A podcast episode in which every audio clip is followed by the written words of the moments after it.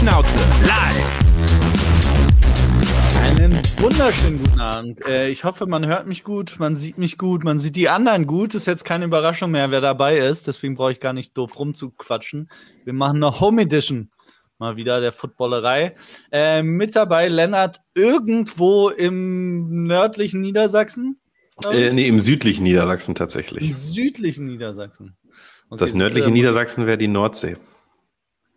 Ist korrekt. Hm. Das ist nicht allzu weit entfernt. Wobei man auch nördlich in Niedersachsen sein kann und von der äh, Nordsee weg sein kann. Das stimmt. Sagen wir mal. Geografisch so richtig überblicke gerade. Das stimmt. Sagen wir mal, ich befinde mich irgendwo im 50 Kilometer Radius um Hannover.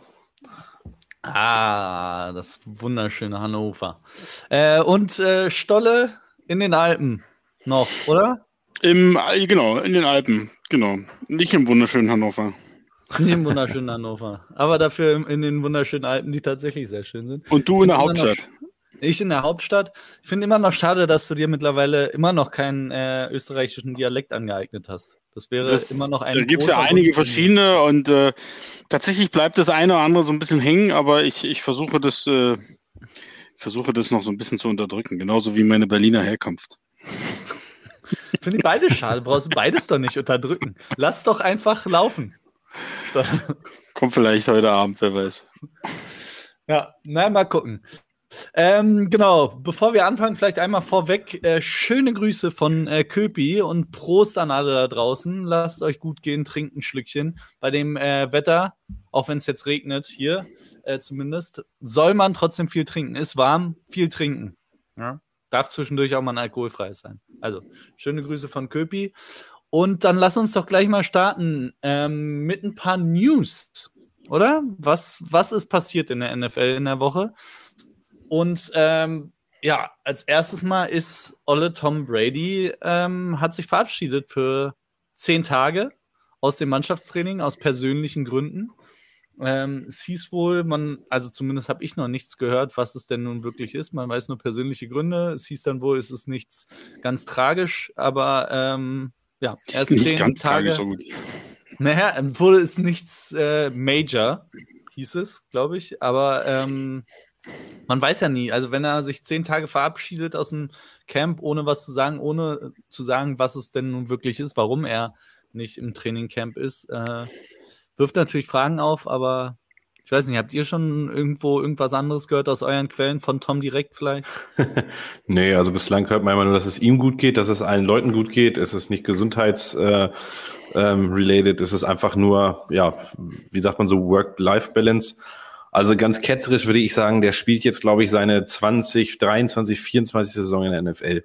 Der hat jetzt einmal gemerkt mit 45, ja, doch, ich kann den Ball noch werfen ist ja was, dieses ganze hier zweite Preseason Game, dritte Preseason Game. Ich brauche mal wieder ein bisschen Family Zeit in Boston. See you in 10 days und dann komme ich einfach in 10 Tagen wieder. Ich glaube, es ist tatsächlich so einfach, wie es so ist. Ich glaube, der nimmt sich jetzt einfach die Zeit, der nimmt sich das einfach und ich glaube, da gibt's weder irgendwie, wie berichtet wird, Stress mit seiner Frau oder er soll sich um seine Kinder kümmern, weil die ihn vermissen oder was. Ich glaube das alles nicht. Ich glaube, der hat einfach gesagt, es, es funktioniert noch. Ich habe all, also es gibt ja nichts, was dieser Mann bislang noch nicht gesehen hat. Sein Koordinator ist gleich geworden. Er sagt, ey, wir sehen uns in zehn Tagen wieder, macht's gut, das reicht. Kann sein. Also solange er nicht mitten in der Saison nochmal sich zehn Tage frei nimmt, ist das, glaube ich, wirklich eigentlich keine News. Also, ja. Ich habe äh, hab nur noch gehört, dass er ein bisschen, ja, unzufrieden aussah oder ja, lustlos im Training schon davor, als er da war. Ähm, und dann wurde spekuliert, ob es damit zusammenhängt, dass seine O-Line äh, auseinanderfällt, halb. Ja, alle gefühlt jeden dritten Tag sich irgendwer verletzt. Ähm, Godwin vielleicht noch nicht fit ist. Alles vielleicht gar nicht so läuft, wie er sich das vorstellt mit äh, 45. Aber auch das ist alles Spekulation. Und am Schluss kommt er einfach wieder nach den zehn Tagen und spielt wahrscheinlich wieder eine MVP-Saison. Also von daher können wir, glaube ich, das Thema auch äh, ohne große Ausflüchte ähm, sein lassen. Interessanter finde ich tatsächlich, äh, dass nun endlich, jetzt vor knapp einer Woche, also kurz nach der letzten Sendung, offiziell ähm, das neue Ownership-Team angetreten ist bei den Broncos. Und da sind ja, also nicht nur ist der Owner offiziell, also das ist, gehört jetzt dem ähm, Walton von der Walmart-Gruppe, der offiziell der ähm, wohlhabendste Owner ist in der NFL jetzt, mit wohl einem geschätzten Vermögen von 60 Milliarden Dollar, ähm, sondern hat auch gleich ein paar interessante Leute mitgebracht, weil er selbst kümmert sich gar nicht wohl ums Team, sondern sein, äh, wie sagt man, der Mann seiner Tochter und seine Tochter wenn ich das richtig verstanden habe. Wie nennt man den Mann seiner Tochter? Ich bin extrem schlecht in Schwiegersohn. Familien. Schwiegersohn meistens. Ist das der Schwiegersohn? Ja. meistens. Ja. Hm, Remo, du solltest aufpassen. Nicht, ja. nicht, dass deine äh, Schwiegereltern ins B zuschauen und sagen, uh, Remo. Ja, Katastrophe. Hm. Aber die beiden kümmern sich wohl ums Team und mit dabei sind auch Namen wie Condoleezza Rice, die eine Minority-Ownerin auch mit dabei ist die, wenn ich mich nicht täusche, ehemalige äh, für die Republikaner im Kongress saß, lange Zeit. Und äh, Louis war Hamilton Außenministerin. Auch. Oder war, war, sogar Außenministerin, ja. Oder Verteidigung. Bin mir ziemlich sicher. Verteidigung. Nee, Verteidigungsministerin. Verteidigungs Verteidigungsministerin. Secretary ich wollte es nicht sagen, State, weil ich mir nicht sicher war. Ja, Secretary, Secretary of State, State ist Außenminister, doch, hatte, oder? Ja gut, ist jetzt gefährliches Halbwissen hier. Ja, es ist, vielleicht weiß es jemand da draußen, aber ist auch. Und Lewis Hamilton, da wissen wir wenigstens, der für Lewis Hamilton genau. wissen alle Bescheid, der fährt Rallye. genau. Der ist, äh, der ist Jockey. Und ähm, ja. ja, ist eine jetzt eine, finde ich, äh, interessante Konstellation da. Es wird ja auch spekuliert, dass es noch weitere Minority Owner dazukommen. Das wäre auch nichts Neues. Aber äh, über Peyton Manning wird natürlich spekuliert in dem Zuge. Und ja, was, was erwartet ihr euch denn von der, von der neuen Ownerschaft? Kriegt man da überhaupt was mit? Bleibt alles beim Gleichen? Ich denke mal, das erstmal ist das ja eine, also das ist ja immer der Unterschied, also so ein Owner sieht seine Franchise ja nicht nur sportlich, sondern natürlich auch irgendwo wirtschaftlich. Und äh, wirtschaftlich steht ja die Denver Broncos äh, gut da. Wirtschaftlich bringen die eine Menge Kapital jetzt mit, die neuen Owner. Und wirtschaftlich äh, werden die natürlich versuchen, den Markt jetzt weiter dort auszuschlachten. Ich meine, das hat man getan. Man hat mit Lewis Hamilton natürlich eine schillernde Figur mit ins Ownership geholt und der wird sicherlich keine fünf Jahre mehr Rennen fahren, sondern wahrscheinlich ist es nur noch zwei Jahre. Wenn er dann so ein bisschen in England auf Werbetour für die Broncos geht, das bringt ja auch was, ne? Der kriegt, bringt da Kohle rein, der holt sich da Kohle raus und tut damit noch was. Peyton Manning vielleicht genauso. Also und über die beiden, die, die du meinst, sind übrigens äh, Greg und Carrie Penner also äh, von äh, Brock Bolton, da der, der Schwiegersohn, die werden ja so dieses Day-to-Day-Business machen und ja, ich habe mal, also von denen findet man jetzt nicht so viel, aber ähm, ich denke mal, die werden versuchen halt, wie soll man sagen, die Franchise halt normal weiterzuführen. Ne? Ich meine, der Splash-Move, der wurde dies Jahr schon gemacht mit Russell Wilson und jetzt versuchst du halt äh, deine Franchise da erstmal wieder so aufzustellen, dass du finanziell erstmal gut dargestellt bist und danach guckst dir alles äh, Sportliche an. Und, ähm, ja, ich finde eigentlich am spannendsten finde ich grundsätzlich eigentlich die Idee überhaupt, dass wir, dass wir mal über eine Ownership Group mehr oder weniger reden. Ähm, natürlich, Minority Owner ist dann eben auch Minority Owner, aber trotzdem finde ich das spannend. In der NFL sind es ja oft eher einzelne Personen. Ähm, gucken, ob da mal vielleicht, ob das vielleicht ein Trend wird, wer weiß. Und ob das irgendwas verändert. Äh, aber sonst, ja mein Gott, Leute mit viel Geld. ähm, gut fand ich noch den Fakt, dass äh, der Vorowner Pat Bolan die, die Franchise 84 gekauft hatte für 70 Millionen Dollar. Auch kein Pappenstiel, aber verkauft wurde das ganze Ding jetzt für 4,7 Milliarden Dollar. Also hat der gute Mann beziehungsweise die, die äh, Erben, weil äh, Pat Bolan leider nicht mehr unter uns weilt, ähm, die Erben dann ganz gutes äh, Münze, ganz gute Münze mitgemacht. Ja, ist nicht schlecht. Ne? Millionen auf 4,7 Milliarden lässt der, sich sehen. Der braucht sich nicht um steine Gaspreise kümmern. das stimmt. Ja. Der kann die Heizung auch im Sommer anmachen. Das ist ihm völlig egal. Ähm, genau, dann wollten wir noch einmal kurz sprechen über das ewig leidige Thema die Sean Watson. Einmal nur kurz, weil tatsächlich Watson äh, zum ersten Mal seit jetzt anderthalb Jahren wieder Football gespielt hat. Also offiziell mit Kameras im Rahmen der NFL. Und äh, dabei schwerst ausgebuht wurde. Lenny, warst du im Stadion und hast geboot? Nee, tatsächlich nicht. Äh, ich habe nur die ganzen Videos gesehen. Ähm, es war natürlich, also wir wollen ja gar nicht lange drüber reden, vorher durfte er noch mal ein großes Interview geben, auch mit einer Frau natürlich, ähm, die ihn interviewt hat, was natürlich komplett, also das hat man gemerkt, das war komplett gestaged, Frage und Antwort ähm, und äh, da hat er ja noch mal seine Reue gezeigt, oder seine, ich will das hier gar nicht, ich, gar nicht werten, er hat seine Reue gezeigt. Zum ersten genau, Mal. Ja, Zum ersten Mal hat er Genau, ich will das auch nicht bewerten, weil, wie gesagt, er hat seine Reue auf jeden Fall gezeigt und gut. Und äh, aber er muss ja sich jetzt im Klaren sein, dass dieses Ausbuhen, das wird ihn in jedem Stadion, wird ihm das widerfahren. Also es gibt jetzt natürlich auch diese Mentality, wie alle gesagt haben, Cleveland gegen den Rest der Welt. Aber ich glaube, wenn er, also der, ihm war ja klar, dass das passiert. Ich glaube, ihm war das bewusst und er wird überall ausgebuht und äh, das, äh, ja, ob er nun, wenn er in der Saison spielen wird, kann so ein Team das natürlich auch irgendwo als, als Motivation nehmen, so blöd das klingt, aber äh, ansonsten wird das kein angenehmes Jahr für ihn und für die Organisation, glaube ich. Wenn er denn spielt, sagen wir mal so. Aber du meine ich Meinung auch, haben, das wird ja, den, nee, wird den auch Nee. sein Leben lang begleiten in der NFL, oder, Stolle? Also Big Ben hat das ja auch bis zum Schluss ähm, begleitet, dass da Plakate im, im Stadion. Ja. Ja, also sicherlich gibt es so ein paar vereinzelte, sage ich jetzt mal, aber es ist ja jetzt nicht so, als wenn du sagst, das wird ihn in der Form ein Leben lang begleiten. Ähm, ja, ich finde das Thema, auf der einen Seite ist das Thema echt, bin ich das Thema sehr leid, auf der anderen Seite sollte man nicht aufhören, drüber zu reden.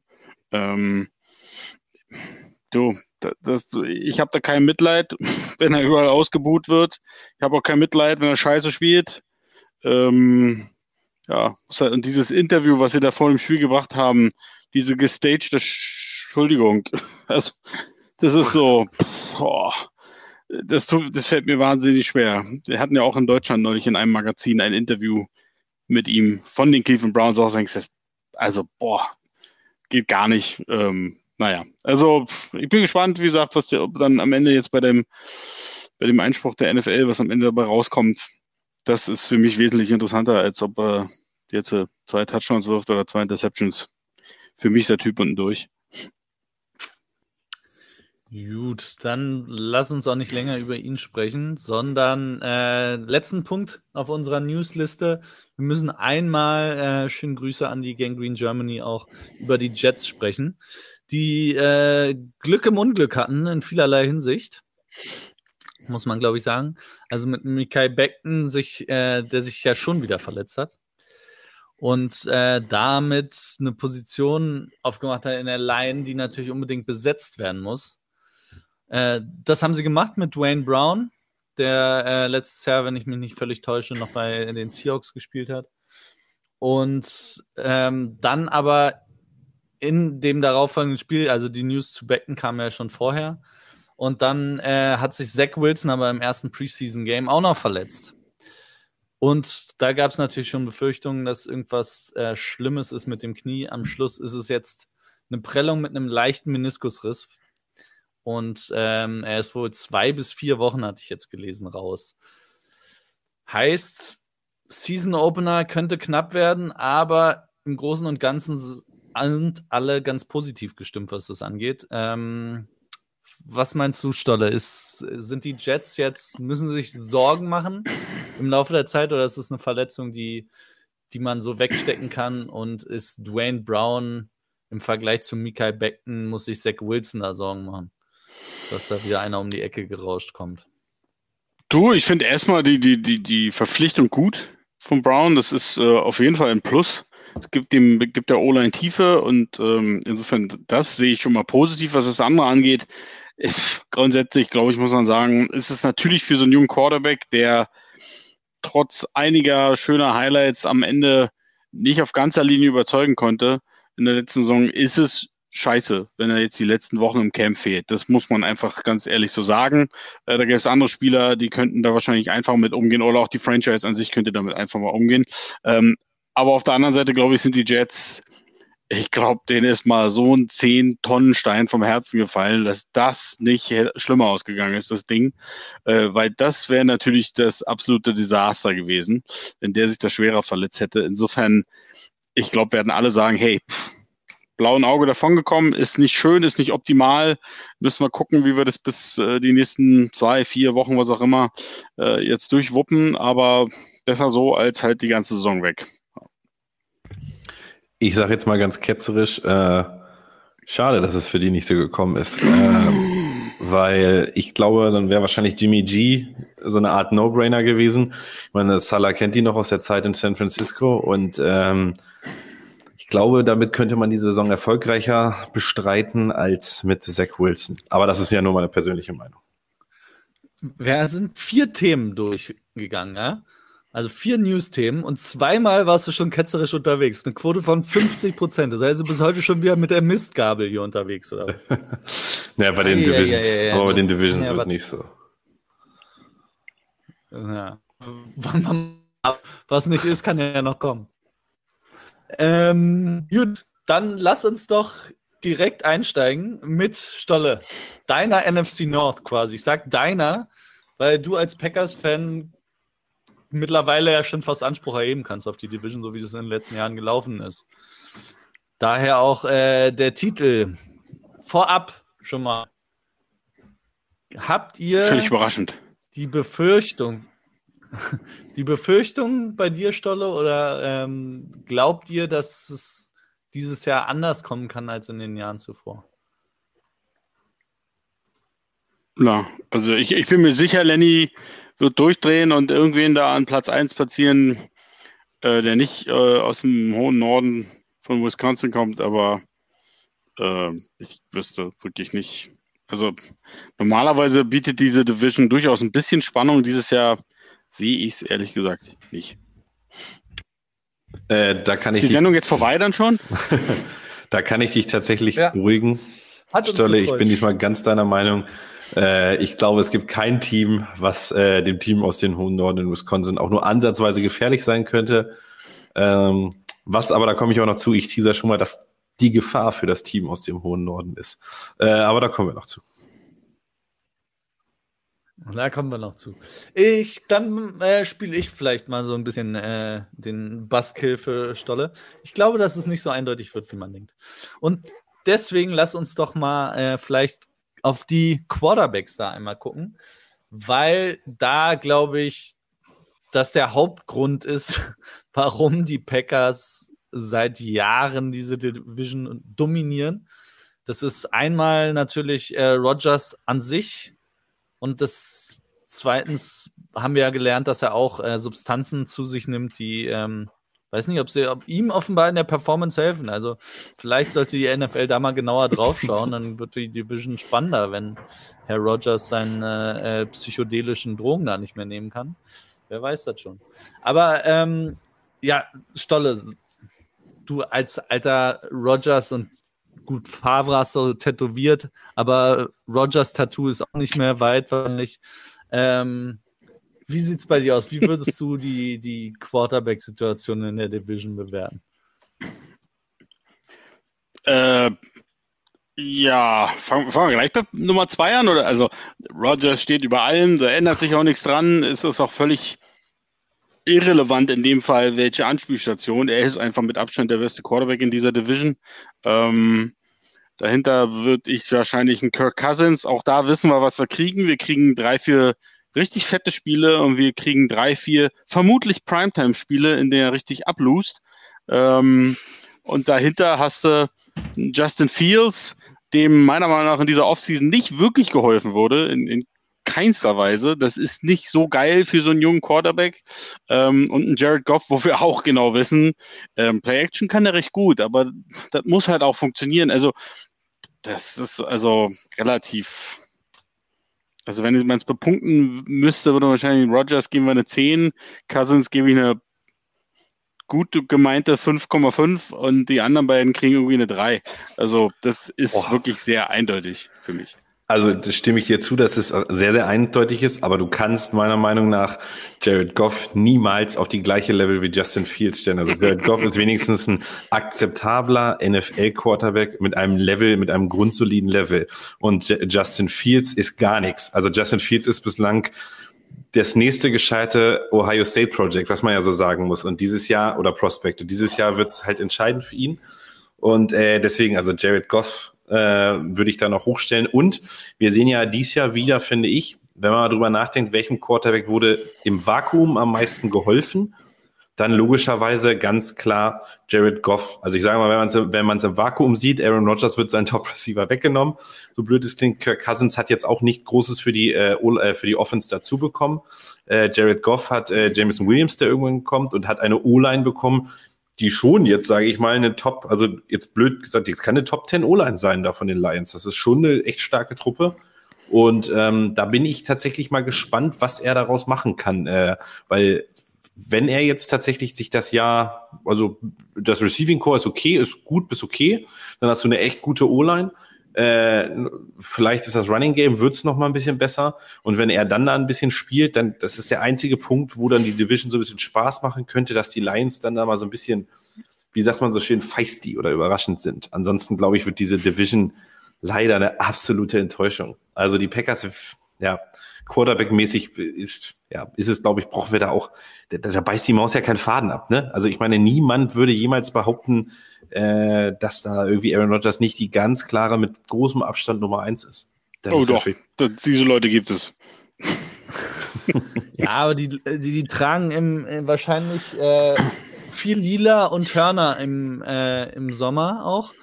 Ähm, aber fairerweise muss man sagen, also 5,5 finde ich schon auch hart für, für Cousins, wenn du auf einer Skala von 10, 5,5. Ich habe heute eine Statistik gesehen, äh, die ich interessant fand. Ist, Kirk Cousins hat in den letzten sieben Saisons immer mindestens 25 Touchdowns geworfen und ich glaube über dreieinhalbtausend Yards. Sieben consecutive Seasons. Und äh, von allen aktiven äh, Quarterbacks mit Abstand, der, der die meisten consecutive Seasons hatte, ähm, mit diesen Zahlen. Aber der Remo, Beste hat vier in Folge. Aber sind Total Yards und Touchdown jetzt ein, eine Qualität dafür, dass ein Quarterback gut spielt? Also das ist für mich immer so. Der hat letztes Jahr eine äh, 30 oder wie viel, über 30 Touchdowns und sechs Interceptions gehabt. Also, ihr, also irgendwo muss man Statistiken auch mal mit rein einbeziehen und dann, also Kirk Cousins völlig abzuschreiben, ist, finde ich, ein bisschen äh, hart. Ich bin auch kein Riesenfan und ich würde ihn auch nicht aufstellen wollen oder ich würde ihn nicht gerne bei den 49ers haben in einem Playoff-Spiel oder wenn die Scheinwerfer an sind. Aber für eine Regular Season ist Kirk Cousins wirklich kein schlechter Quarterback. Solide. Wesentlich schlechtere Quarterbacks. Ja, natürlich. Aber äh, es geht ja beim Football nicht um, also so blöd es klingt, es geht ja beim Football nicht um Regular Season. Und ähm, worauf es letztes Jahr klar war ja noch gut und er war, hat auch eine solide Saison gespielt. Dieses Jahr kommt es halt darauf an, das ist ja auch nicht eine neue Situation, also das ist ja auch eine neue Situation, neuer Head Coach, äh, neues Regime sozusagen. Passt das am Anfang? Ähm, es gab ja da immer, er versteht sich mit Mike Zimmer nicht, bla bla bla, diese blöden. Äh, jetzt muss man ja gucken, passt das mit äh, Kevin O'Connell und so weiter. Also das ist ja auch gleich wieder eine neue Situation. Deswegen glaube ich, dass man gerade von Cousins eher eine Regression erwarten kann als als als noch mal so eine Saison. Und ähm, er hat jetzt, er hat wahrscheinlich den besten Receiver ganz klar aus der äh, aus der Division. Da glaube ich sind wir uns auch einig.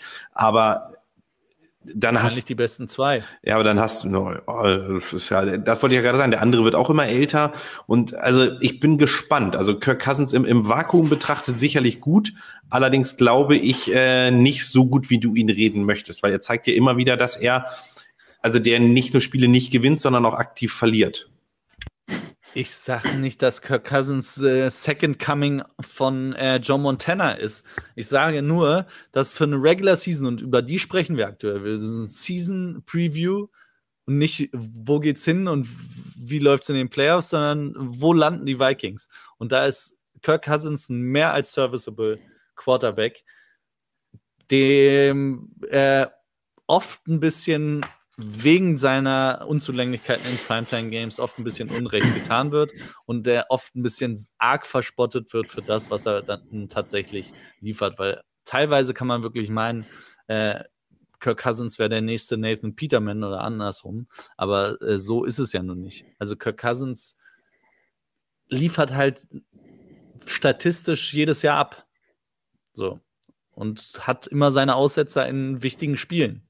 Ja, aber Remo, aber machst du jetzt einen 10 Minuten Monolog über den Nein. zweitbesten Quarterback dieser Division? Offensichtlich. Nee, ihr habt ja recht. Also es ändert ja nichts, ob der jetzt eine 5,5 ist oder eine 7 für dich. Das ist ja, habt ihr recht. Ist auch wurscht. Aber es, es soll einen Punkt vorbereiten für mich, dass die äh, Ah, da kommt noch was. Nicht so schlecht sind, wie sie vielleicht gemacht werden. Und dass vielleicht mit einem neuen Headcoach, dass es nicht das Schlimmste ist, einen neuen Headcoach zu haben, wenn man davor gefühlt 35 Jahre lang unter Mike Zimmer gespielt hat. Der ja auch kein schlechter Coach ist. Aber sei dahingestellt. Scheiß drauf, lassen wir Kirk Cousins Kirk Cousins sein erstmal. Was aber ich noch persönlich, ein bisschen persönlich genommen habe, ist äh, wieder die Missgabeaktion von Leonard gegen Justin Fields, weil der Junge ist wirklich die ärmste Sau in der NFL gefühlt. Der wurde in wirklich in ein Kack-Team gedraftet und das Team ist ja gefühlt noch mal schlechter geworden. Und ich weiß nicht, wann ein Team mal wirklich gesagt hat, wir draften First-Round-Quarterback und nächste Saison, wisst ihr, was wir da machen? Dann machen wir das Ganze nochmal. Wir holen erst einen Quarterback und dann machen wir das Scheiß-Team, was wir haben, reißen wir nochmal auseinander und fangen nochmal von ganz vorne an. Ohne O-Line, ohne Receiver, ohne irgendeine Hilfe. Aber Justin, du machst es schon und du bist unser Mann für die Zukunft. Also, das ist, was Chicago da macht, ist wirklich eine absolute Frechheit schon mal vorweggenommen. Ähm, deswegen, Justin Fields, ich halte immer noch viel von ihm. Ich glaube nur, dass der echt eine absolut beschissene Situation hat und der Junge nicht zu beneiden ist äh, von, einem, von einem Standpunkt des Spielens tatsächlich auf dem Feld stehen. Also ich würde da nicht stehen wollen. So, der kommen sie von allen Ecken und Enden und er hat keine offenen Receiver. Also Equanimous St. Brown ist Starting Receiver. Auch nicht böse gemeint, aber der hat bei den Packers nicht allzu viele Snaps gesehen und wahrscheinlich gab es einen Grund dafür. Ja, ich stimme dir da irgendwo zu. Und es ist natürlich, aber Missgabelaktion finde ich ein bisschen auch, also du hast ja letztes Jahr auch andere Quarterbacks gesehen, wie ein, ein Zach Wilson und ein Trevor Lawrence, die ja ebenfalls nicht überzeugt haben. Aber wenn du dir trotzdem, finde ich, das den Level of Playing Style anguckst, und die Teams von denen waren auch nicht, also ich, ich sag mal, die Jaguars hatten noch beschisseneres Setup mit einem Coach, der also nicht mal irgendwelche gegnerischen Spieler erkannte und hast du nicht gesehen. Ich bin der Meinung, dass, äh, dass Justin Fields auch individuell deutlich schlechter gespielt hat und er war der schlechteste Quarterback aus dieser Klasse. Davis Mills hat besser gespielt als er. Das muss man ja auch mal so sehen. Davis Mills hat besser gespielt als Trevor Lawrence, wenn du alleine danach gehen willst. Ja, aber dann kannst du ja nicht sagen, das ist eine Misskabelaktion für, für Justin Fields. Er war nun einfach mal wirklich beschissen. Und es gibt keinen Grund, dass sich das dies Jahr ändert weil das Team schlechter geworden ist, außer er macht einen großen Schritt nach vorne. Und selbst wenn er dieses Jahr, also er wird natürlich keine Topstats haben, du wirst ja trotzdem an seinem individuellen Spiel schon sehen können, ist er denn bereit, dieser Typ zu werden für die Zukunft oder nicht? Ja. Ja, klar, aber es ist, wie wir wissen, leider auch immer, hat es viel mit den Umständen zu tun und äh, glaube beispielsweise wäre der in einer anderen Situation gelandet, wie vielleicht äh, in einer Situation, in der Trey Lance gelandet ist, ähm, würden wir darüber nicht reden. So. Aber er ist halt in Chicago gelandet und ähm, da wird einem wird dir nicht geholfen als jungen Quarterback. Weder letztes Jahr noch dieses Jahr. Deswegen, klar, statistisch bin ich sogar davon überzeugt, dass ähm, Fields in, aus der Gruppe wieder der schlechteste Quarterback sein wird. Wenn wir allein auf die Statistiken gucken. Was er anzubieten hat, äh, von seinen Trades würde ich ihn trotzdem immer eher nehmen als Jared Goff. Puh. Lassen wir das so stehen. Ja, vielleicht könnt ihr ja mal in, äh, in die Kommentare schreiben bei YouTube, äh, in was ihr da, wie ihr die vier Quarterbacks ranken würdet. Würde mich interessieren. Also eins und vermutlich auch zwei sollten relativ äh, klar sein und dann äh, der Kampf zwischen Goff und Fields.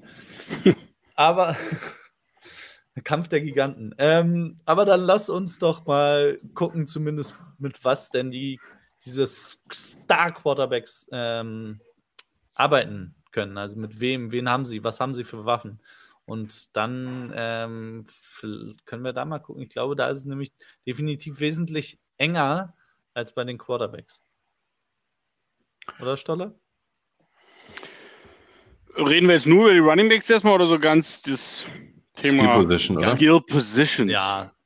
Ähm, ja, ich glaube, ins, wenn man insgesamt über Skill Positions redet, dann denke ich, ähm, sind die Vikings am besten aufgestellt. Also, ich finde, sie haben einen sehr starken Running Back, wenngleich bei dem leider auch das Thema Injuries immer wieder eine Rolle spielt. Also der kommt ja quasi durch keine Saison sauber durch. Und sie haben auf jeden Fall den besten Receiver jetzt, den besten Receiver in der Division, vielleicht sogar in der Conference. Ähm, und äh, auch der zweite Receiver der Vikings, Adam Thielen, wäre bei den meisten Teams ein Number One Receiver. Ähm, ich finde, das sind schon mal ähm, drei ganz, ganz starke Spieler. Und wenn ich mir die anderen Teams angucke, würde ich sagen, da liegt Minnesota schon, schon an der Spitze, was das angeht. Seht ihr das anders? Nee, also ich muss auch sagen, Minnesota ist, was auch ein Grund mit dafür ist, unter anderem aber auch die, die ähm, O-Line der Packers, wo ich mir nicht mehr nicht hundertprozentig sicher bin, aber die Skill Position der Vikings sind einfach so viel besser. Wie gesagt, ich glaube, dass äh, Adam Thielen der zweitbeste Receiver in der Division ist. Justin Jefferson mit Abstand der beste Receiver, den sie haben. Devin Cook ist wahrscheinlich individuell auch der beste Running Back der Division. Ist äh, auch in allen drei Downs immer äh, sorgt für Gefahr. Und mit Madison haben sie äh, zumindest auch einen Ersatz-Running Back, der serviceable ist, wenn Devin Cook sich verletzt. Deswegen der gesamte Running Back Room, finde ich, der Vikings stark ist. Die, ja, die Bears dagegen ähm, sind, glaube ich, genauso klar letzter, was das angeht, weil das ist, das ist eine absolute Frechheit. Also Daniel Mooney, so gerne ich ihn auch mag, ist der Nummer 1 Receiver in Chicago. Daniel Mooney, Byron Pringle und Willis Jones Jr. sind Byron die. Pringle war Nummer 4 oder 5 bei den Chiefs. Ja. Aber es ist ja auch irgendwo klar, ne? Also so blöd das klingt, das Ding in Chicago ist ja völlig, völlig den Berg runtergegangen. Ownership, also vom Ganzen. Wen kriegst du denn dann auch wen Attraktives? Also es muss ja irgendwie jetzt so einen Überraschungseffekt geben oder Justin Fields spielt außergewöhnlich, dass die auch wieder Leute kriegen können. Ich meine, ähm, wenn du dir die, die Skill-Position-Spieler dieser Division anguckst, äh, natürlich sind die, äh, die Vikings ganz vorne mit Justin Jefferson, Adam Thielen, KJ Osborne, der auch völlig unterschätzt ist, der letztes Jahr auch irgendwie, glaube ich, sieben Touchdowns hatte, ähm, gute Yards, dann äh, Irv Smith noch und äh, die Running Backs, die wirklich nicht schlecht sind. Ähm, und danach sehe ich tatsächlich sogar so, wenn man es mal im, im ähm, äh, im Vakuum betrachtet, finde ich, dass sich äh, DJ Shark, Jameson Williams, TJ Hawkinson und Amon Ross St. Brown besser anhört als Alan Lazar, Sammy Watkins und Randall Cobb heutzutage. Also ich finde tatsächlich, die Packers haben, wenn ich das so sehe, die drittbesten Skill-Position-Spieler, auch wenn sie zwei super Running Backs haben, aber das muss man auch dieses Jahr nochmal beweisen. Aber ähm, ich finde generell ist da, da eine klare Spitze. Aber Packers und Lions so rein von den äh, von den Skill-Position-Spieler nehmen sich nicht viel. Ich sehe sogar Vorteile bei den Lions und ich glaube einfach, dass diese Division ähm, dieses Jahr nicht spannend wird, aber wir, glaube ich, spannende Skill-Position-Spieler kriegen können. Also ich bin unglaublich auf Jameson Williams gespannt, wenn er dann so ab, was sagt man, Thanksgiving oder so, ne? Ist er wahrscheinlich fit oder so von seinem Kreuzbandriss. Da bin ich wirklich, der muss ja echt Granate sein. Natürlich ist man irgendwie auf Amon St. Brown gespannt, ob er das so halten kann. Aber ich bin auch mega gespannt, was, was mit der Packers Offense wird. Also Stolle hatte ja da auch schon mal seine, seine These. Das wird keine Top Ten Offense sein äh, und so weiter. Also Ellen Nazar als Nummer 1 Receiver, Sammy Watkins oh, und Randall Cobb dann. Ich glaube ja, dass ab November eh, äh, oder Oktober wahrscheinlich schon Romeo Dobbs, äh, Dobbs der Nummer 1 Receiver sein wird. Aber das ist, das liest sich schon mal echt momentan noch nicht so geil. Deswegen bin ich umso gespannter auf Rogers dieses Jahr. Wen, Stolle, was sagst du denn zu den, zu den Receivern in Green Bay jetzt? Also Devante ist weg, dieses Safety Blanket von Rogers hat er nicht mehr. Er muss jetzt die ganzen Targets irgendwie verteilen. Ich glaube, wir sind uns auch alle einig, dass sich das an sich erstmal nicht so liest, als wäre da klar, wer die Targets bekommt. Weil Sammy Watkins taucht gerne einfach mal ab und ist gar nicht da. Ähm, Alan Lazar ist auch, glaube ich, ziemlich fair zu sagen, dass das kein Nummer 1 Receiver ist. Und dann hast du halt ähm, am Schluss Randall Cobb, der uralt ist gefühlt. Und ähm, zwei Rookies, auf die sich Rogers dann verlassen muss, was er bisher auch nicht so richtig gerne gemacht hat. Oder? Nee, hat er nicht gerne gemacht, aber das ist dann auch wieder so eine, ist doch so eine Sache, ja. Er musste es ja auch nie machen. Also das eine ist ja zu sagen, er hat es nicht gerne gemacht. Das andere ist ja die Tatsache, dass die Rookies auch nie sofort, auch ein Devante Adams musste nicht in seiner ersten Saison viel überzeugen. Also die Situation ist einfach grundsätzlich eine andere. Ähm, ja, da fehlt die klare Nummer eins. Ähm, und natürlich fehlt ein, ein Difference Maker, aber wir reden ja jetzt eben auch über einen der besten Quarterbacks, die die Liga je gesehen hat. Ähm, das sind so die Spieler, von denen ich erwarte, dass die auch schlechtere Receiver gut aussehen lassen. Ja, äh, ich erwarte, dass der eine oder andere ein paar Spiele hat. Ob das jetzt durchgehend so sein wird, hm, das sehe ich noch nicht, dass wir jetzt schon so wirklich, dass sich sowas entwickelt und du sagst, das ist klare Nummer eins jetzt, das ist sein klarer Favorit. Ich glaube, das wird von Spiel zu Spiel, von Gegner zu Gegner unterschiedlich sein. Matt LaFleur ist da aber auch ein, ein gar nicht so schlecht, was Playcalling angeht. Ähm, ich glaube, dass Lazar grundsätzlich unterschätzt wird. Der hat sich echt gut entwickelt. Es ist trotzdem keine klare Nummer eins. Ähm, ich bin jetzt nicht so, dass ich sage, oh, Randall Cobb, Sammy Watkins, wow. Ähm, da tut sich bei mir nicht so viel. Ich bin so ein bisschen, äh, ich hätte mir tatsächlich jetzt im Camp ein bisschen mehr von Amari Rogers schon versprochen. Also, dass der im ersten Preseason-Game eigentlich erst so im vierten Viertel äh, in Erscheinung getreten ist, war für mich eher so ein, so ein Warnsignal. Weil von dem erwarte ich eigentlich einen richtig großen Sprung dieses Jahr. Das gefällt mir nicht. Der Dobbs ist, ist kommt, kommt sehr geil, zumindest bis jetzt, ist aber auch noch recht früh, ne?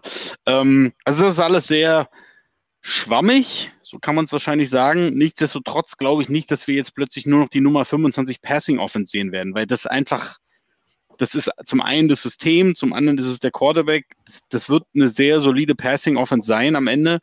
Und es wird aber eine Offense sein, die, glaube ich, viel mehr auch übers Laufspiel sich definiert als in der Vergangenheit.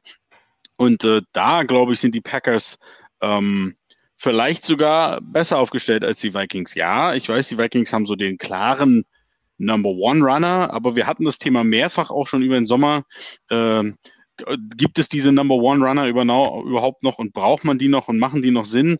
Und wenn ich mir dieses Duo in Green Bay angucke, ich glaube, das wird äh, richtig viel Spaß dieses Jahr machen. Und deswegen mache ich mir da keine Sorgen um die Offense, egal ob die am Ende Platz 8, Platz 10, Platz 15 ist, ich mache mir einfach keine Sorgen um die Offense. Und dass es kein Number One Receiver gibt, ja, irgendeiner wird schon die Bälle fangen.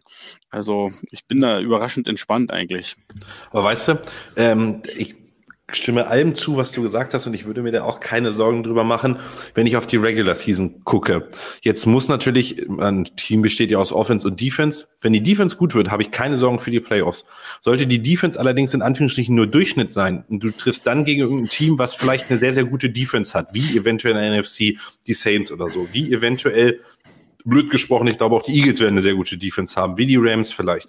Und du musst dann dieses Spiel dahingehend gewinnen, dass du gewinnen musst. Und dann trägt es, also ich, ich habe so ein bisschen, das einzige Denken habe ich, dass diese Offense so mittel, in Anführungsstrichen, mittelmäßig bis oberes Mittelfeld ist dass dir in den Playoffs dann dieser Special Playmaker fehlt, der natürlich Aaron Rodgers heißt, der dann aber vielleicht dieses eine Play nicht machen kann, was dir ein Devonte Adams gemacht hätte, weil du genau wusstest, Goal-Line Fade, Devonte äh, Adams war 90. Da, da finde ich, fährst du, gehst du in die völlig falsche Richtung, weil da, da brauche ich einfach nur auf die letzte Saison gucken und sage, ja, was hat's dir denn gebracht gegen die 49ers? Gegen eine sehr gute Defense mit einem Devonte Adams. Da war das eher ein Fehler, ihn zu haben. Muss man, natürlich willst du ihn haben, ist aber auch keine Frage. Aber schlussendlich, allein der letzte Wurf von Rodgers. Lazar war frei. Der hätte 10.000 Yards noch alleine laufen können. Und er will unbedingt das Ding in die Doppeldeckung zu, zu Adams werfen. Ich weiß nicht, ob das wirklich so krass ist. Und die Defense der Packers, glaube ich, wird äh, stark unterschätzt. Die war letztes Jahr schon sehr stark. Also ich, ich verstehe, was du meinst.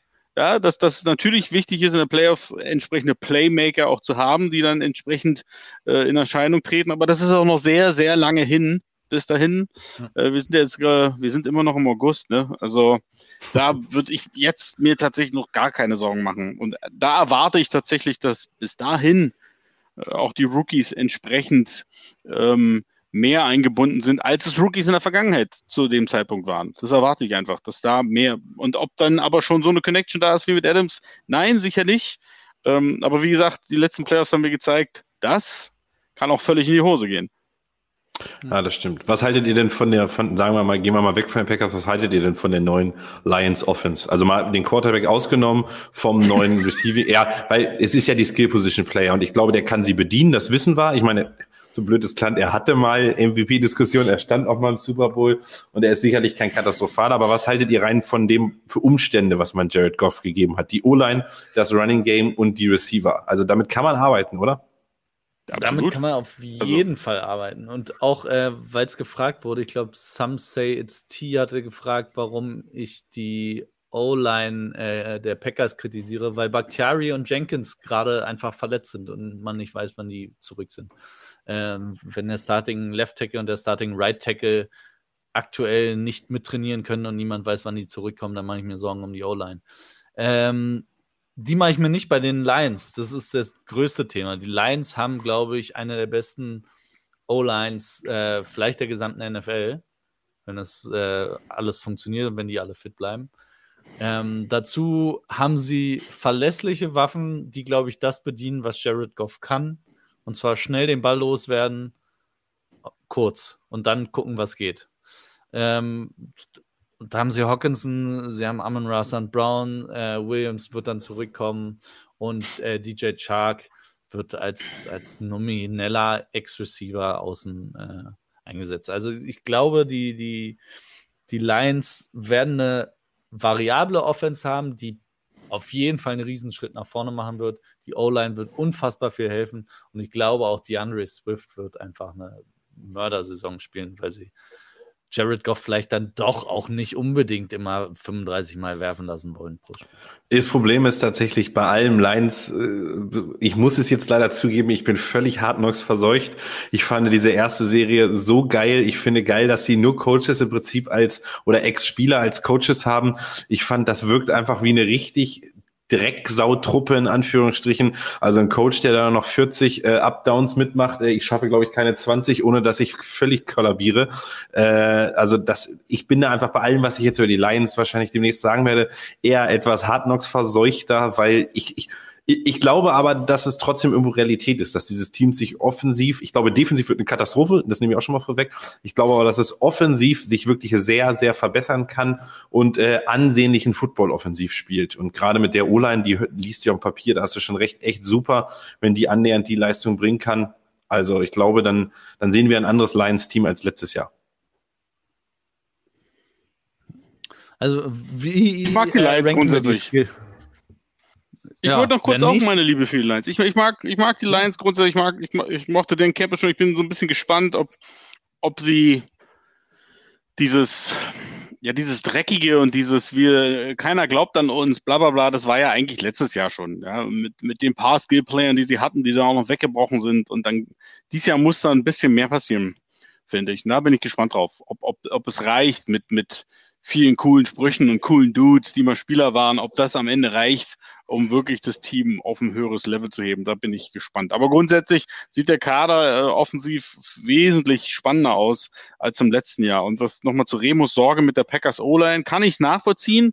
Man darf aber nicht vergessen, dass äh, die quasi komplette letzte Saison auch ohne die beiden gespielt wurde und das war jetzt nicht so schlimm. Also das war trotzdem eine der besten O-Lines in der NFL. Insofern klar wäre es schöner, wenn beide dabei wären, keine Frage. Aber Stolle, äh, zu dem Coaches-Ding finde ich interessant. Selbst wenn die taktisch vielleicht jetzt nicht die Eins sein würden, aber ich mache mich jetzt gleich wieder unbeliebt bei einer gewissen Gruppe hier. Würdest du eher für Mike McDaniel oder für äh, Dan Campbell durch die Wand rennen. Also ich mache das lieber für den Campbell, weil er einfach, also diese Ausstrahlung bei Mike McDaniel würde ich sagen, nee, tut mir leid, äh, catch mich nicht, Bro. Also das ist einfach so. Catch mich nicht, Bro. Weiß, also diese Rede von Dan Campbell, die er am Anfang gehalten hat, hast du mal die Augen von einigen Spielern gesehen? Die waren ja wirklich völlig, also völlig drauf. Äh, die sahen aus, als hätten die sonst welche Substanzen genommen und das, das weiß ich nicht. Ja, ich, ich bin dabei. Ich auch gedacht, Digga, was laberst du? Also aber das ist genau der Punkt. Ich bin da bei dir, aber ich habe ich habe auch, äh, ich bin ja so schon eine Weile im Profisport unterwegs. Ich habe manchmal Trainer erlebt, wo ich dachte, boah, ey, wie kann man denn für den auflaufen wollen? Der kann sich kaum deinen Namen merken und ist echt, kommt echt unsympathisch rüber und schreit die Leute nur an. Aber es gibt Spieler, die das lieber haben, die das lieber haben als den, der immer motivational und tausend Einzelgespräche und tralala. Und so, genauso wird es Leute geben, die eben McDaniel spannender finden, mit seiner Art mit Spielern umzugehen. Nicht jeder sitzt in diesem Raum und sagt, ja, okay, lass uns in den Krieg ziehen. Also das, da ist jeder ein bisschen anders. Deswegen, ich glaube, da kann man nicht, nicht sagen, da gibt es nur diese eine Sorte von Spieler in der, in der Truppe. Obwohl er sich sicherlich wünscht äh, oder auch viele Spieler in die Richtung geholt hat, die genau auf das, das abgehen. Ich, ich finde äh, Campbell auch geil, aber ich habe auch die Befürchtung, gut, zweite Saison wird zwar gut, aber irgendwann wird dieses Spiel, glaube ich, ab, ne? ein bisschen, ähm, ja, nutzt sich ab, wenn du immer nur angeschrien wird und immer nur Knie, äh, Kniescheiben abbeißen sollst und also irgendwann ist auch mal, irgendwann ist auch ja, Deswegen sage ich ja, es muss dann halt auch, aber auch irgendwo auf dem Platz ein bisschen mehr passieren. Also, weil irgendwann, wie Remo sagt, irgendwann ist es, hast du die Sprüche auch hundertmal gehört und wenn du das Gefühl hast, keine Ahnung, der Typ neben mir ist eine Pfeife oder der Coach bringt nicht das rüber oder, oder keine Ahnung, du sagst, gegen, den, gegen das Team müssten wir eigentlich so spielen und nicht so und wir tun es nicht. Warum? Also dann, dann ist auch egal, wie, wie, wie, wie viel Feuer dieser Trainer mitbringt. Also deswegen, ich glaube auch diese Saison wird es noch funktionieren, aber da muss trotzdem schon ein, ein, Schritt mehr sein als immer nur. Das funktioniert nicht Woche für Woche. Hast du ja letztes Jahr schon gesehen. Die Lions haben auch einige Male so böse aufs Maul bekommen, ja, was sicherlich auch an ihrem Kader lag, keine Frage.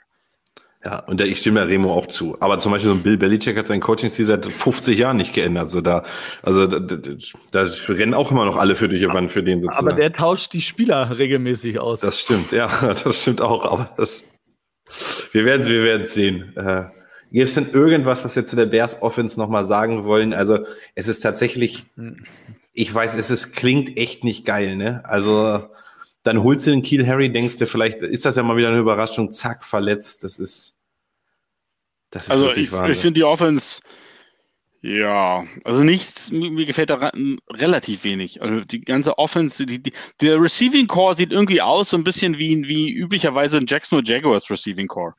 da sind so Spieler bei, wo du sagst, oh, der ist, der ist ja ganz spannend, der ist ganz cool. Da könnte, ah, nee, doch nicht. Also, so, so, das sind so, und dann gleich so vier, fünf von der Sorte, wo du sagst, ey, die könnten aber auch voll, na, tun sie nicht. Ähm, die O-Line haut mich auch nicht um. Und also ich, ich weiß nicht, ob das Run-Game, äh, ja, Montgomery hat letztes Jahr äh, eine ordentliche Saison gespielt, ähm, aber es ist halt auch mal, muss man auch mal ehrlich sein, niemand in der NFL äh, hat Angst vor dieser Offense und wird sich hinstellen und sagen, ey, die Receiver müssen wir unbedingt double covern. Unbedingt. Also ich weiß nicht, wie leicht das Leben wird für, für Montgomery und Co. Ja, das ist ja. Klar, ich weiß, ich, mich macht das richtig sauer, über, den, über die Bears Skill Positions zu sprechen, wirklich. Oder über die Bears Offense im Allgemeinen. Oder über die Bears als äh, Team oder als Organisation im Gesamten. Das ist wirklich, es ist, ist schlimm. Wer ist denn da als Offensive Coordinator? Luke, wer ist, ist das Luke Getzi oder Getzky oder? Nee, der ist doch, ja. ne? Ja, ne? Doch, ja. Ach, genau, wollen wir einmal vielleicht ganz kurz auch auf die, auf die äh, Trainer mal zu sprechen kommen, weil auch da hat sich ja ein bisschen was getan in der Division. Also Dan Campbell jetzt im zweiten Jahr, ähm, dann die, die Bears mit neuem Head Coach und die Vikings nach Ewigkeiten auch mit einem neuen Head Coach. Ich glaube, zu Matt LaFleur muss man nicht mehr groß was sagen. Was hat er jetzt? Drei Saisons, immer 13 zu 13 Siege? Mhm. In seinen ersten drei Saisons. Ich glaube, der hat gezeigt, dass er äh, das ganz gut kann. Zumindest was die Regular Season angeht. Das war. Ja, neue Coaches, ne? Also äh, zum einen dieses neue Besen-Ding, ähm, aber auf der anderen Seite müssen die sich ja auch erstmal zeigen, erstmal etablieren. Ähm, ich fand beide Hires jetzt nicht unbedingt so, wow, diesen Wow-Faktor hatten sie bei mir irgendwie nicht. Ähm, was ich überhaupt nicht verstehen kann, ist die Vikings, dass sie dann Ed Donatel irgendwo aus, ich glaube, der war schon begraben, ähm, dass die den irgendwo aus der Erde geschachert haben. Also von mir aus gerne, weil Ed Donatel, äh, da kriege ich Gänsehaut sofort. Ähm, die Defense der Packers, die dann in den Playoffs immer 500 Yards pro Spiel abgegeben hat. Also viel Spaß damit. Ähm, na, beim Bears ist halt dann so wieder dieser Punkt, junger Quarterback, zweite Saison, zweiter Head Coach, zweiter Offensive Coordinator. Das ist, da, da, kriegt man direkt schon wieder so, oh, die arme Sau, ey. Das, das ist selten gut. Das funktioniert halt selten. Deswegen, ähm, und über den Kader, naja, da haben wir ja jetzt schon genug. Also, ja, lass mich überraschen. Aber sicherlich hat äh, der Kollege in Minnesota einen etwas einfacheren Job aufgrund des Kaders als sein äh, Pendant in Chicago.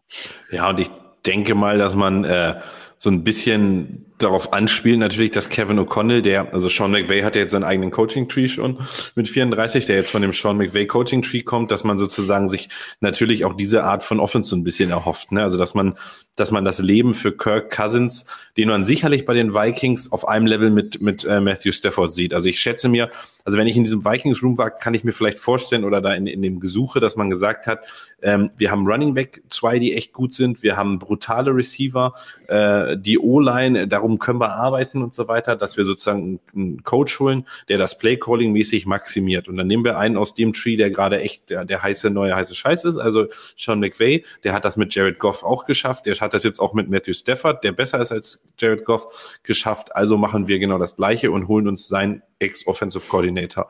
Und zack, holt man den halt. Und ich, also, es klingt auf dem Papier tatsächlich nicht ganz so sexy, würde ich auch sagen, aber ich verstehe komplett den Plan dahinter. Also ich würde gar nicht sagen, dass es, ich glaube, äh, O'Connell war einer der sexy Picks für neue Coaches. Also erstmal kommt er vom, vom Super Bowl Champion, was schon mal sexy ist für die NFL. As sexy as it gets eigentlich. Und ähm, außerdem hat er, war er schon 2017, glaube ich, Quarterback-Coach von Kirk Cousins mit Sean McVay zusammen und Kyle Shanahan bei den Redskins damals noch, bei Washington. Und ähm, von daher glaube ich schon, dass das alles äh, Sinn macht, Hand und Fuß mal, Hand und Fuß hat. Und ähm, ich, ich, bin gespannt, wie die, äh, wie die funktionieren und ob er dieses Rams-System, dieses Sean McVay-System, mehr oder weniger übertragen kann auf die, auf die Vikings. Aber irgendwie von allen die damals mit Washington zu tun hatten, als Cousins da war, zumindest im Coaching-Tree, hört man immer nur Gutes von Cousins auch. Also war ja auch lange immer spekuliert, dass Shannon unbedingt Kirk haben will. Ähm, von daher bin ich gespannt, was, was die Wiedervereinigung bringt. Und Matt Eberflus, ich weiß nicht, ob man den jetzt geholt hat für ein Jahr, ob man die alten, äh, den Trick der Texans ausgepackt hat und gesagt, hier jetzt zack, ein Jahr und dann holen wir uns nochmal einen für noch ein Jahr vielleicht und dann holen wir uns irgendwen, vielleicht sieht es dann irgendwann besser aus. Also, keine Ahnung, der, der tut mir auch leid. Wobei, der wird fürstlich entlohnt auch für seinen Eben, also Headcoaches tun mir tatsächlich nie leid, wenn sie neue Headcoaches sind, weil es ist ja so geil, du kriegst meistens ja so drei, vier Jahresverträge und äh, Matt Eberfluss wird immer wieder irgendwo als Defensive Coordinator arbeiten können. Logisch, also bei seinem Check Record oder als Defensive Assistant. Schön vier Jahre lang jetzt und wenn er nach zwei Jahren rausgeschmissen wird, dann sagt er, pff, ihr bezahlt mich zwei Jahre weiter und gut ist gewesen, pro Jahr nochmal so vier, fünf Millionen kriegen. Du kannst ja schon bei einem anderen Team arbeiten, du darfst ja nur nicht den Titel annehmen. Das ist ja das also absurde. Ich meine, Matt Patricia zum Beispiel ging von den Lions, wurde gefeuert, geht zu den Patriots und darf nur keinen Titel als Defensive Coordinator annehmen, damit, weil die Lions ihn dann nicht mehr bezahlen würden. Also neue Head Coaches, tut mir leid, leid tun, tun die mir nie. Also das ist äh, das nee, war auch mehr auf die Football-Situation bezogen. Also der hatte halt auch äh, nicht viel, was er machen kann da in seinem Job. Wenn du es jetzt runterbrichst auf, auf irgendeinen anderen Job, dann äh, wenn er halt irgendwie nicht das, das Spielermaterial, so doof sich das anhört, ähm, hast, dann ist es irgendwie, machen, macht jeder Job irgendwie weniger Spaß, wenn es alles nicht so geil ist.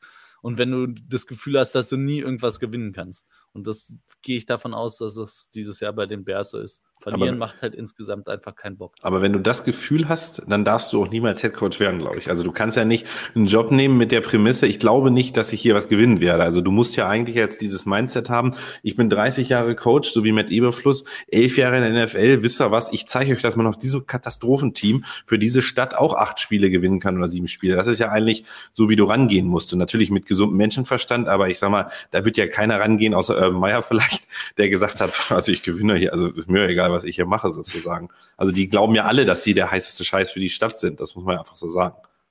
Ja. Stolle, kurzes Nugget enough. übrigens. Ich ja. glaube, äh, Herr, äh, Ed Donatel hat seinen Sohn mitgebracht, denn Steve Donatel ist Quality Control Defense. Also da werden äh, sind so zwei Donatels äh, bei, den, bei den Vikings. Auch schön. Je mehr, desto besser. Altes Sprichwort. Mehr Donatels, desto besser.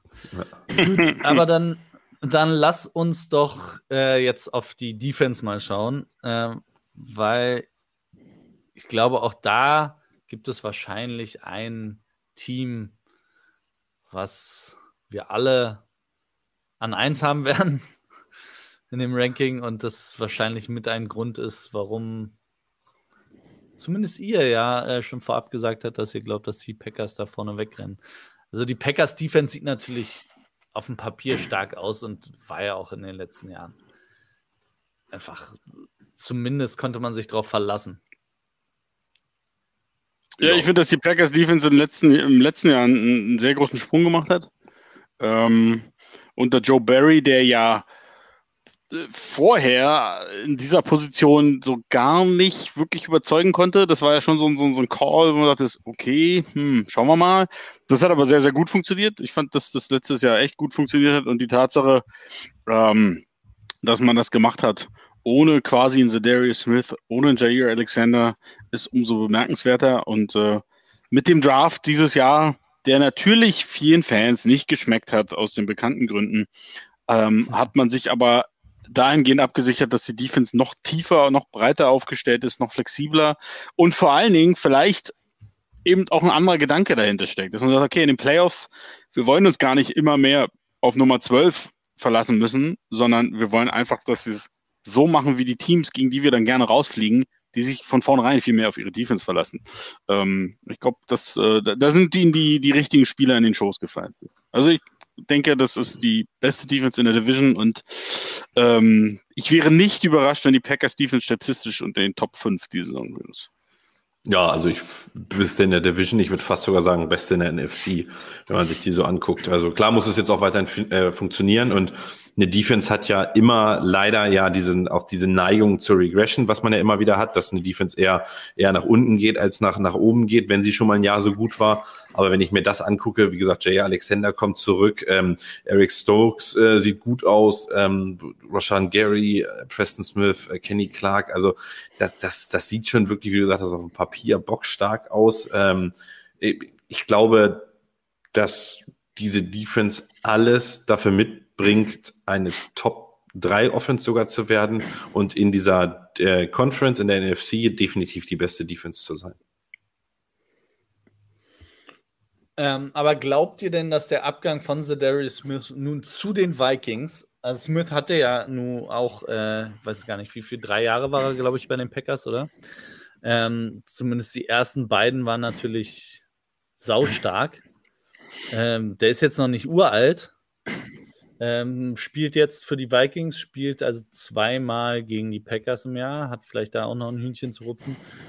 Und auch da muss ich sagen, während ich glaube, dass die, die Bears und Lions auch, also die Bears sich auf keiner Position irgendwo einen Gefallen getan haben äh, und die Lions auch einen Fokus halt auf die Offense gelegt haben in der Offseason, die Vikings Defense glaube ich aber auch beispielsweise, dass die nicht so schlecht sind. Die haben, haben starke Linebacker, haben einen guten Pass Rush mit Daniel Hunter und Darius Smith jetzt und äh, haben zumindest ein, ein ordentliches ähm, Backfield, ordentliches Secondary. Von daher glaube ich, dass die, die Vikings Defense nicht so schlecht sein wird. Auch wobei ich auch sehe, dass die Packers von dem, was sie da aufs Feld stellen und wie sie auch die letzten Jahre gespielt haben und wie sie ohne Darius Smith und, und ähm, J.D. Alexander letztes Jahr schon gespielt haben, dass sie. Ich habe ja. ich, ich hab irgendwie so ein bisschen das Gefühl, dass die Vikings Defense auf dem Papier stark geredet wird und in echt aber nicht aus mehr als Durchschnitt besteht. Also äh, wenn man sich Daniel Hunter ist nie das, also ist ein durchschnittsguter Pass-Rusher, ein solider bis, bis oberer Durchschnitt Pass-Rusher. Äh, Zedarius Smith sicherlich gut, aber auch wieder ein Jahr älter, darf man auch nicht vergessen. Äh, Jordan Hicks galt mal als guter Inside-Linebacker, aber das ist auch Durchschnitt. Eric Kendricks würde ich über den Durchschnitt. Patrick Peterson war vor fünf Jahren mal der geilste Cornerback der Liga. Mittlerweile ein gealterter Cornerback auf Außen, weiß ich nicht genau. Harrison Smith als Safety gilt, galt genauso als Hardhitter und so weiter. Der wird langsam einfacher überspielt als alles andere. Und Cameron Danzler als, das ist jetzt, also das wirkt halt für mich wie eine Defense, die auf dem Papier aus Namen besteht, die mal ein gewisses Standing in der Liga hatten, die aber das nie, also ich glaube, dieses Jahr nicht mehr, äh, nicht mehr aufs, aufs Brett bringen können. Okay. Also das, ja, das weiß ich jetzt nicht, aber, aber ich, ich, ich verstehe, was du meinst. Ähm, Grundsätzlich muss man natürlich auch ehrlich sagen, der Grund, warum Mike Zimmer am Ende gehen musste, ist, dass seine hochgelobte Defense die letzten zwei Jahre komplett von Arsch war. Da ist ja, hat ja überhaupt nichts funktioniert. Ähm, stark unter Wert und auch, ne, hat er auch versucht, viele auszutauschen, jünger zu werden, hat alles nicht funktioniert. Ähm, deswegen fällt es mir auch schwer zu glauben, dass die Defense jetzt wirklich ganz, ganz oben irgendwo anklopft. Aber ich finde, dass sie ähm, auch spannende Spieler haben, junge Spieler, also den, den Sign, den Booth. Das sind spannende Defensive Backs, die ich früher oder später in diesem Lineup ähm, von vornherein erwarte. Wann das sein wird, schauen wir mal. Ähm, ich bin tatsächlich nicht so wirklich Fan von der D-Line. Ich weiß nicht, da, da, da bin ich mir nicht sicher, ob die wirklich ähm, das hat, was frühere Vikings Defenses hatten. Ähm, da bin ich mal gespannt. Aber insgesamt, ich, ich verstehe, aber auch Lenny ja sagt, da sind einige, die vielleicht schon eher in der zweiten Hälfte ihrer Karriere angekommen sind und das nicht erst seit gestern. Ähm, und was die noch im Köcher haben, bleibt abzuwarten. Also da ist, da sind schon einige, das ist recht, das sind schon so vier, fünf Namen, die sehr wohlklingt immer noch sind, aber wenn man genau hinguckt, so, ja, komm, aber das ist auch schon zwei, drei Jahre her, dass du ganz oben am Start warst aber vielleicht ist auch Ed Donatel genau der Richtige dafür. Bei dem ist auch schon zwei, drei Jahre her, dass er mal ganz oben am Start war. Ja, ja, vielleicht passt es zusammen. Nee, klar, sehe ich, äh, seh ich ein bei den Namen. Aber ähm, ich glaube, Daniel Hunter als nur durchschnittlichen Pass-Rusher zu bezeichnen, ist auch, äh, ich glaube, dass er schon ein bisschen besser ist. Darius Smith auch. Und äh, Eric Kendricks ist, glaube ich, sehr viel besser als ein durchschnittlicher äh, Linebacker, ist einer der, der Top-Linebacker der Liga, würde ich sagen. Ähm, aber gut, ich, ich sehe auch, dass die Vikings keine, keine Top-Defense haben werden, aber serviceable und dazu, wie gesagt, mit den, mit den Skill-Position-Playern, die sie haben und einem Kirk Cousins, der vielleicht gar nicht so schlecht ist, sind die Vikings für mich ein Team, das man zumindest auf dem Schirm haben muss wenn man in der NFC um die Playoff-Teilnahme spricht. Was haltet ihr denn von der Bears, äh, von der Bears, von der äh, Lions Defense? Also bei allen Hype um den Michigan Homegrown Aiden Hutchinson, wenn ich mir sonst so diese, diese Lions Defense angucke, habe ich nicht viel Grund zur Freude, muss ich sagen. Also es ist natürlich, äh, du hoffst jetzt so ein bisschen, dass Jeff Okuda zurückkommt, der aber momentan auch nur Second Team spielt, was man so alles liest. Ja. Also ich habe also ja, ich glaube, diese Defense ist genau das, was Stolle vorhin meinte mit, äh, also Aaron Glenn, ich glaube, diese Defense ist genau das, was man so, dieses Wadenbeißer-Mentalität, das hast du aber auch nicht so oft, das muss jetzt ein Jahr mit der Offense funktionieren, dass du das hast mit, äh, wir haben keine geilen Spieler so richtig geil, aber wir sind jetzt halt die, die hier allen die Knie brechen, die allen in die Knie springen und äh, so wirkt das halt, weil auf dem Papier, boah, finde ich, sieht das jetzt nicht ganz so geil aus. Ich mag die, so geil, ich mag tatsächlich die, ich mag die D-Line der Lions, die gefällt mir. Und ich glaube, da fängt es bei Dan Campbell auch mit an. Ich glaube, das ist so, das ist so sein Baby. Ähm, die mag ich. Dahinter fehlen mir jetzt, gerade so auf Linebacker, fehlt mir so, so ein richtig geiler Difference Maker, aber es sind halt viele hart arbeitende Jungs, die am Start sind. Cornerback muss man einfach mal schauen, ist, kann der Okuda noch was, ist da noch was rauszuholen. Ähm, aber ja, insgesamt ist die Defense sicherlich nicht. Äh, also die Offense ist überraschenderweise ähm, auf einem höheren Niveau, vom, auf dem Papier zumindest.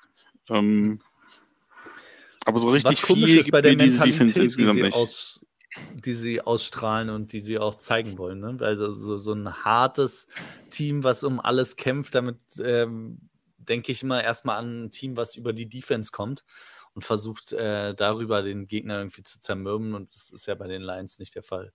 Also Hutchinson ist ja jetzt schon großer Hype auch im, im Camp. Und ich glaube auch, dass der eine, eine, gute Saison spielen wird und wahrscheinlich auch die besten Chancen hat auf den äh, Defensive Rookie of the Year. Aber dahinter, also ja, die D-Line, aber dann, dann kommt wirklich nicht mehr viel. Und bei den Bears pff, müssen wir über die Defense der Bears noch sprechen. Also, ich weiß nicht. Die haben, Was ist eigentlich mit Rockland Smith und äh, ist er wieder zurück? Ja. Nee, er hat auch nicht so richtig Bock, von ja, was man so hört. Der das ist, ist nicht gut. Das ist der beste Spieler, den sie haben. Ja, und Robert Quinn trainiert nicht. auch nicht, ne? Das muss man auch noch dazu nee. sagen. Ja, Robert Quinn macht so auch wichtig. eine Die beiden brauchst du nur wirklich nicht in der Defense. Also es ist echt bitter, das ganze Ding. Äh, ich finde es dann immer geil, so Leute wie Eddie Jackson oder so sich das tatsächlich in Anführungsstrichen noch antun, die ja nun auch gestandene Safeties und so in der Liga sind und echt auch gut gespielt haben und dass der dann da immer noch steht, sich diese Uniform anzieht mit dem Bär und sich auch nicht denkt, boah Leute, ey, lasst mich doch bitte irgendwo hin, wo es also wo es schön ist. Aber es ist, ja. aber ansonsten ja. Aber bei allem Gehate, vielleicht ist das auch der Weg, den Chicago bringen will. Einmal komplett das ganze Ding äh, auf Null bringen und dann halt neu, neu starten. Und ich meine, wer sind wir, das zu beurteilen? Ne? Wir können nur drüber lachen von außen. Ja, du hast halt normalerweise bei so einem Neustart hast du so ein paar Bausteine, mit denen du arbeiten willst in der Zukunft. Und wenn Roquan Smith keiner davon sein sollte, dann weiß ich nicht, wen sie da groß haben in Chicago. Also es ist äh, Sorry, Bears-Fans. Was anderes fällt mir nicht ein. Ja, wird ein schweres Jahr für euch, sagen wir es mal so. Gut, dann äh, haben wir die Defenses einmal gerankt eigentlich. Äh, mehr so, ich glaube, es ist rauszuhören, dass alle ungefähr gleich sind. Also ich, bei mir sind die Packers auch die stärkste Defense der Division vor den Vikings, vor den Lions, vor den Bears. Ähm, weiß nicht, habt ihr irgendwelche Unterschiede? Nee, ich würde es auch noch so ranken. Würde ich auch sagen.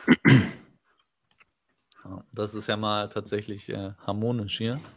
Aber gut, dann äh, lass uns doch mal zu den allseits beliebten Predictions kommen. Wir sind schon fast am Ende jetzt. Das könnt ihr mal richtig einen raushauen, Stolle. 16 zu 1 für die Packers. Wer gewinnt denn die Division bei euch? 12-5.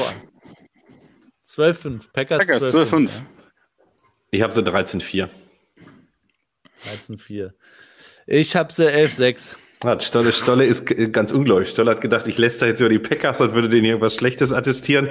Aber geht, also man muss ja auch irgendwo realistisch sein. Ne? Man hat ja auch diesen, äh, ja, also man, man. Aber dann sagst, glaubst du, die Packers gewinnen die NFC?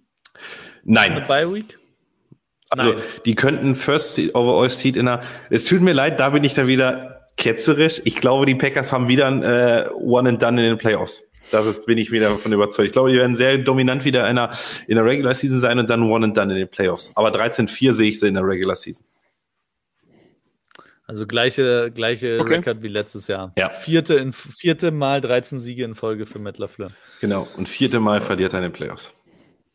Alright. Okay. Wen habt ihr denn auf Platz zwei? Weil jetzt wird es ja spannend schon das erste Mal. Jetzt wird spannend. Genau, vielleicht einmal noch äh, die Community auch das äh, mal reinschreiben in die Kommentare. Eure Rankings mit Prognosen, wie, wie die Records aussehen, würde mich interessieren. Wie ist das ähm, bei dir, Remo? Musst du dazu nichts sagen? Wozu? Zu Rang 2 oder? Also, wen siehst du denn an 1? Nee, nee, wen siehst nee, du an 1? Ich sehe die pa Hast du, glaube ich, noch nicht von dir gegeben. Doch, doch, doch. Ich habe gesagt, Und mit welcher Bilanz? Mit, du, du hältst dich hier sehr bedeckt. Gesagt. 11 zu 6. 11 zu 6. Das ist ja, dann habe ich das mit Absicht überhört. ich glaube nicht, dass das, ein, dass das ein großartiges Jahr wird für die Packers. Ich glaube, die Defense ist gut. Ich glaube aber auch, die Offense äh, wird nicht so stark sein wie die letzten Jahre. Und ich glaube, da muss sich einiges, äh, einiges finden in der Abstimmung mit den Receivern. Äh, und dann, ja, weiß ich nicht, vielleicht wird Ayahuasca noch gebannt, dann so sieht es ganz bitter aus für Olle Aaron. Also, nee, ich glaube auch, dass sie, dass die, die Division gewinnen. Ich glaube aber nicht bei Meilen wie, äh, wie ihr vielleicht. Oder wen habt ihr denn an zwei? Stolle, wen hast du an zwei? Minnesota. Ich glaube, Minnesota ist so Borderline, Borderline Playoff Contention. Also so, so, so eines dieser Teams, die in Woche 16 noch dabei sind mit, wenn vier andere dies und das und in Woche 17 dann aber schon aus sind. Ähm, oder Woche 18 ist es ja in diesem Fall jetzt schon. Ähm, na, ich, ich, Minnesota, ich, ich bin immer so 9-8 oder 8-9. Ähm, gehen wir mal auf 8-9. Ah. Lennart? Ich habe tatsächlich äh, Minnesota und die Lions mit dem gleichen Rekord. Äh, aber die Lions gewinnen den Tiebreaker, da sie äh, beide Spiele gegen äh, Minnesota gewinnen. Und ich habe beide bei 8-9. Dadurch wird aber äh, die Lions äh, Zweiter in der Division. Die Vikings nur Dritter. Aber beide haben 8-9 am Ende. Okay.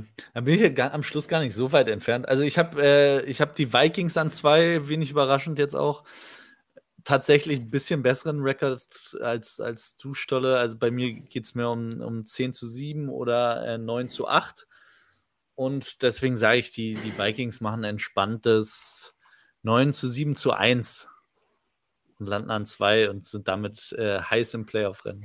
Da ist ja das Remis, das Unentschieden. Ohne das da geht's bei Remo einfach nicht. Nein. irgendwer, irgendwer hat immer nur entschieden. Äh, letztes Jahr war, hatten die Lions nicht auch so ein, so ein sehr glücklich, unglücklich Unentschieden oder haben die nur unglücklich verloren immer wieder durch Kicks? Unglücklich verloren. Oder nee, ist nicht Steelers Lions unentschieden ausgegangen? Nee, wer hat denn, also die Steelers haben doch aber unentschieden irgendwann gespielt, ne? War das nicht Steelers Lions? Ich glaube schon. Ich glaube, Steelers Lions war unentschieden. Ja, äh, genau. Ja. So, was haben wir denn für Gut. die Bears? Für einen Oder Stolle, was hast du denn für die Lions für einen Rekord? Das hast du ja noch nicht gesagt. Oder Remo auch noch nicht. Nee. Ähm, schlussendlich glaube ich daran, dass die Lions sich ein bisschen ver verbessern werden, dass da tatsächlich ein gewisser Prozess ähm, vonstatten gehen wird. Und ich glaube, dass die Bears am Ende ja so ein bisschen auf der Stelle treten werden. Ich glaube, das ist wird am Ende des Jahres wird, wird man nicht sagen können, man hat sich verbessert und man hat sich auch nicht irgendwie total verschlechtert. Äh, ich glaube, beide Teams sind am Ende 6 und 11. Oh. oh. Uh, die Bears 6 und 11 hätte ich jetzt nicht gesehen, ehrlicherweise. Sondern eher 2 und 15 oder was? Auf jeden Fall eher in die Richtung, ja. ich habe sie tatsächlich bei 3 und 14. 3 und 14. Ähm, fair enough. Ich habe die Lions erstmal tatsächlich auch bei 6 und 11. Stolle, da sind wir sind wir uns einig. Ich glaube, das ist ein Schritt nach vorne. Ich glaube auch, dass sie viel kämpfen werden. Ich glaube, am Schluss lassen sie zu viele Punkte zu und so potent ist die Offense dann doch nicht, dass sie das dann rausholen. Ähm, und die, die Bears, ja, wie gesagt, letztes Jahr hatten sie 6 zu 11, glaube ich. Dieses Jahr, ja, ich bin auch 3, 3 und 14 oder tatsächlich 2 und 5. Justin Fields gewinnt ihn ein mehr, dann bin ich auch bei 3 und, 3 und 14. Aber für mehr reicht es nicht. Der Kader ist eine Vollkatastrophe. Es, es tut mir leid. Ja, definitiv. Ich glaube übrigens mal Bold Prediction, wenn man mal eine raushauen darf. Äh, die Lions werden eine Top 15 Offense in der NFL haben. Und deswegen auch mehr Spiele gewinnen, als äh, man ihnen zutraut. 15, wow. Ja, ist jetzt nicht so bold, wie man es, aber es ist trotzdem. Ja, doch schon, weil, es, weil du ja in dem Moment damit zugibst, dass Jared Goff legit ist. Ja, für mich ist Jared, was heißt, was heißt legit? Aber Jared Goff ist für mich ein legit Starting Quarterback in der NFL. Und ich würde, also ich nehme Jared Goff, bevor ich, sage ich mal, fast jeden Rookie aus dem letzten Jahr nehme, bevor ich einige andere Quarterbacks, also ich nehme Jared Goff, bevor ich Mitch Trubisky nehme, zum Beispiel bei den Steelers. Ich nehme Jared Goff, bevor ich Marcus Mariota nehme. Ich nehme Jared Goff, bevor ich noch einen Trevor Lawrence nehme momentan, bevor ich einen Zach Wilson nehme, bevor ich einen Carson Wentz nehme, nehme ich einen Jared Goff. Auch wenn ich mal gesagt habe, Carson Wentz wird eine sehr gute Saison haben, glaube ich nicht mehr, wenn ich die Training Camps Videos. Ich nehme einen Jared Goff, bevor ich einen Daniel Jones nehme, zum Beispiel. Also es gibt diverse Teams, wo ich Jared Für Goff. Für ein Spiel oder worüber reden wir? Für eine ganze Saison. Da nehme ich lieber Jared Goff als diese Spieler. Ich weiß, dass ich Jared Goff ausstatten muss mit gewissen äh, Attributen und äh, ich auch gewissen, aber ich nehme lieber Jared Goff als diese Quarterbacks, sage ich dir, weil du nimmst weiß. lieber einen Jared Goff für die Saison jetzt als Trevor Lawrence in ja. seinem zweiten Jahr? Momentan ja. Alright. Wenn Trevor also Lawrence mich vom Gegenteil überweist. Müssen wir nicht groß drüber reden. Das ist, glaube ich, okay. Aber äh, du hast jetzt auch, außer, außer Trevor Lawrence, von dem ich tatsächlich ein bisschen was erwarte, in Jahr zwei hast du aber auch keinen Quarterback, aufgezählt, wo man jetzt sagen will, uh, ah. Ich nehme Jared Goff vor Jalen Hurts, wenn du das hören willst. Ich glaube, Jalen Hurts ist der falscheste Quarterback für diese Offense und hindert diese Offense potenziell eine Top 5 Offense zu sein in Philadelphia. Ich sage, mit Jared Goff und dem Playcall wirst du diese Offense wahrscheinlich eine Top 10, Top 8 Offense hinkriegen. Jalen Hurts wird sie am Ende wahrscheinlich versauen auf eine Top, weiß ich nicht, 18 Offense oder so. Die Waffen, die Philadelphia hat, sind brutal. Aber du hast einen Quarterback, der nichts kann. Also nicht werfen kann. Das ist das um Problem. Philadelphia geht's jetzt nicht. Ja, aber der, der, wo ich da meinte, dann nehme ich lieber äh, Jared Goff dahin. Also das ist, bevor ich Jacoby Brissett nehme, nehme ich Jared Goff. Jacoby Brissett auch nominell äh, ein Backup. Aber ähm, interessante Frage noch einmal. Some say it's T fragt, Leonard lieber Goff oder Winston? Äh, lieber, also hundertmal lieber Goff. Also wir reden über James Winston, oder? Also ihr könnt doch nicht James Winston vor Jared Goff nehmen. Leute, James Winston war drei Spiele sozusagen gut, ist wieder verletzt. James Winston hat sich die Augen lasern lassen. Also jetzt, ihr könnt doch nicht wirklich ernst jetzt. Äh, glaub, also ich nehme wirklich zehn von zehn Mal nehme ich lieber Jared Goff als James Winston. Also, das ist für mich gar keine Frage. Sowas beantworte ich eigentlich gar nicht. Ja, da bin ich nicht bei dir. Auf, auf, auf jeden Fall Jameis. Aber gut.